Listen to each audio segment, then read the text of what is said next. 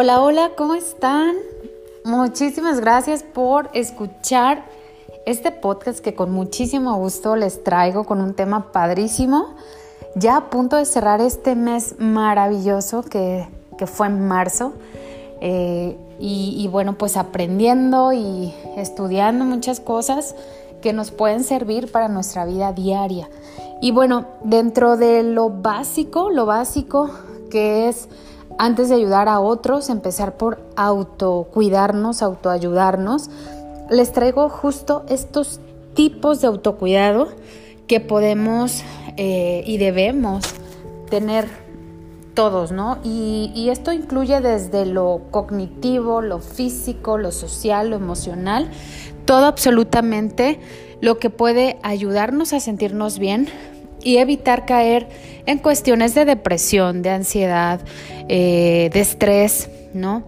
Y bueno, vamos a empezar con lo primordial que es el cuerpo en este, en este caso, ¿no? Eh, desde lo muy fundamental, que es, por ejemplo, dormir, el dormir bien, el tratar de descansar, porque también no es solo dormir, no, dormir y mal dormir, ¿no? Es realmente tener un, un sueño reparador, horas de sueño continuo, de calidad.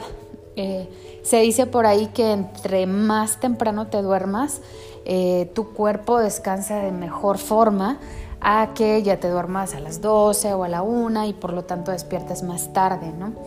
Eh, son muchas cuestiones que juegan en ese punto y bueno, pues habrá que, que estudiarle un poquito más al respecto, pero bueno, dormir y descansar debería ser algo básico. Inclusive tomarse una siestecita en la tarde creo que también es reparador. A veces 10 o 15 minutos son fabulosos para resetearte y, tomar más pilas, ¿no? El hacer ejercicio, hacer deporte, pues bueno, te va a ayudar o nos va a ayudar a mantenernos fuertes, a tener un cuerpo sano, a oxigenarnos y, y bueno, esto puede ser desde, desde salir a caminar, a mí me encanta caminar, este, pasear, que es otro de los puntos importantes, el salir, el conocer algo nuevo, puede ser un parque, el estar en contacto con la naturaleza. Híjole, eso también es buenísimo. Respirar aire puro, el caminar junto a las personas que, amas, eh, a lo mejor hacer un picnic por ahí, yo creo que es algo que no te cuesta mucho y que eh, a nivel personal pues claro que ayuda y bastante. Comer sano obviamente, eh, digo, creo que muchas personas somos antojadizas, pero el poder comer algo rico el fin de semana pues está, yo creo que es bastante permitido. Sin embargo, entre semanas, si tú tienes oportunidad de desayunar, eh, incluyendo pues muchas frutas, muchas verduras, cuidándote lo más posible de, carbohidratos y bueno, los nutriólogos creo que nos podrán dar una mejor información al respecto, pero incluir eh, buenos alimentos en tu dieta diaria, hidratarte, te va a ayudar a sentirte increíble. Además de de pronto tener algún momento en el que de plano no hagas nada, te desconectes inclusive de tus redes sociales, eh, te recuestes, analices, este, no sé, medites inclusive. El no hacer nada, nada, nada, eso ya de antemano te va a ayudar. Obviamente no estamos hablando de que te lleves días así, sino que tomes un ratito de uno de esos días que no tengas tanta carga de trabajo, te va a ayudar a sentirte súper bien. Y pues cuidarte, ¿no? darte un baño tranquila, un masajito, hacerte un tratamiento, ponerte una mascarilla, yo qué sé, te va a ayudar a sentirte mucho mejor porque te vas a sentir cuidada. Como decimos, es un autocuidado. En el tema o en la parte emocional es importantísimo que nos aceptemos, nos valoremos, nos amemos. Es importante reconocernos esto. De pronto solemos ser algo exigentes con nosotros mismos y eh, esos pequeños pasos, esos pequeños eh, eh, escaloncitos que vamos subiendo, no nos los reconocemos porque estamos con una impaciencia, ¿no? De, lograr algo mucho más grande o de alcanzar alguna que otra meta. Y bueno, pues va a ser muy, muy importante el valorarnos, el amarnos, el reconocernos. También el, el pedir perdón, que es algo que lejos de hacernos menos, nos va a dar una paz mental impresionante, nos va a ayudar a sentirnos bien, pero además eh, dicen que el que perdona se quita y se libera de muchas cargas, así es que de pronto hay que darnos ese permiso, ¿no? De ser, de sentir. Y bueno, en la parte social, no menos importante, digo, ahorita con todo el tema de la pandemia, nos hemos aislado en muchos sentidos y somos naturalmente seres sociales, entonces es importante de, de pronto hablar, pedir ayuda si te sientes mal, si necesitas tratar algún tema con alguien, si no te estás sintiendo con ánimo o algo te está dando vueltas en la cabeza, es importante no aislarnos, el pedir apoyo. También el ser escuchados es muy, muy importante. Muchas veces también nos hacemos los fuertes, eh, no queremos em, mostrar ningún tipo de debilidad y demás. Y bueno, es muy importante también el ser escuchados, el expresarnos, el conversar. Es parte de mantener relaciones sanas, ¿no? El tener una relación sana con tu familia, con tus amigos, con la gente con la que te rodeas, creo que nos libera y nos tranquiliza, ¿no? Siempre. Y, ¿por qué no? También compartir aficiones, eh, ser parte de algún club, de algún equipo, es padrísimo encontrar personas que, les guste lo mismo que a ti, eh, platicar con ellas, compartir tips, eh, mil cosas. Es fundamental, ¿no? Dicen por ahí que somos el promedio de las cinco personas con las que nos llevamos.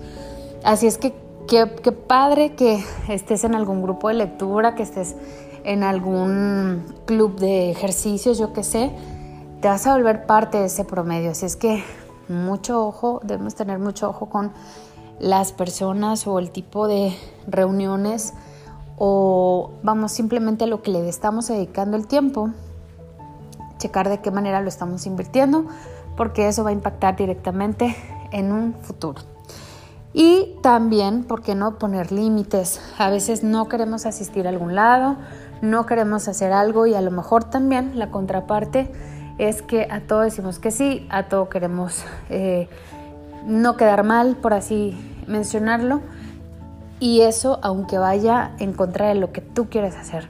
Y bueno, eso no siempre es sano, así es que de pronto decir, ahorita no quiero ir o me voy a quedar o voy a hacer esto o tenía este plan, es muy válido, es muy, muy válido respetarnos, escucharnos.